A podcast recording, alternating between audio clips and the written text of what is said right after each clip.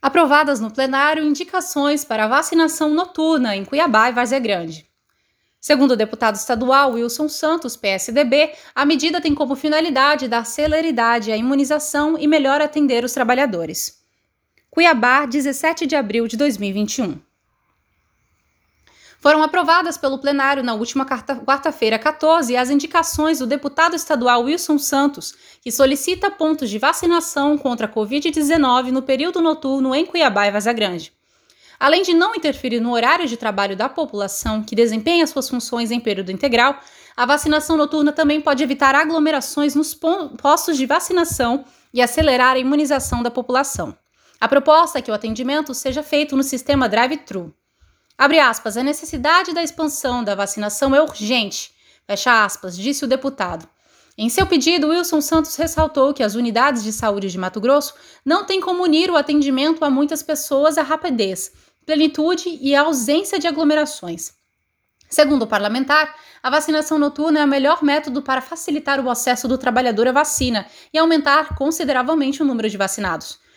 Patrícia Parruca, 47 anos, funcionária de uma prestadora de serviços em Varza Grande, começa sua jornada de trabalho às 8 horas e finaliza às 18 horas, e diz que se sentiria beneficiada caso a medida fosse implementada.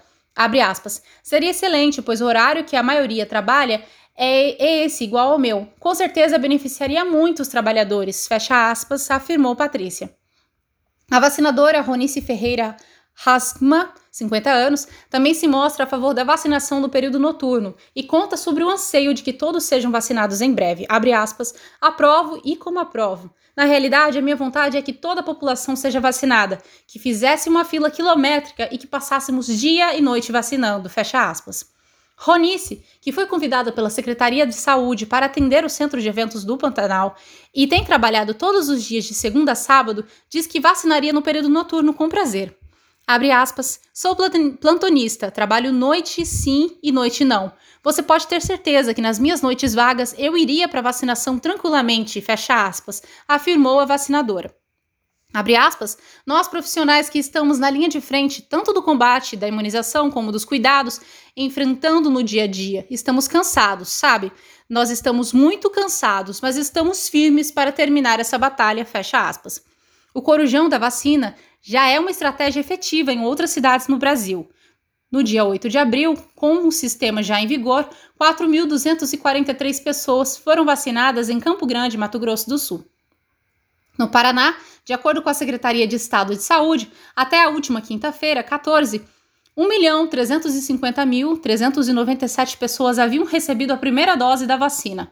Lá, além do Corujão em 12 municípios, acontece também a campanha Vacina Paraná de domingo a domingo. Em, Massai... em Maceió, Alagoas, que está entre as capitais que mais vacinam contra a Covid-19 no Brasil, o Corujão da vacina também é uma realidade.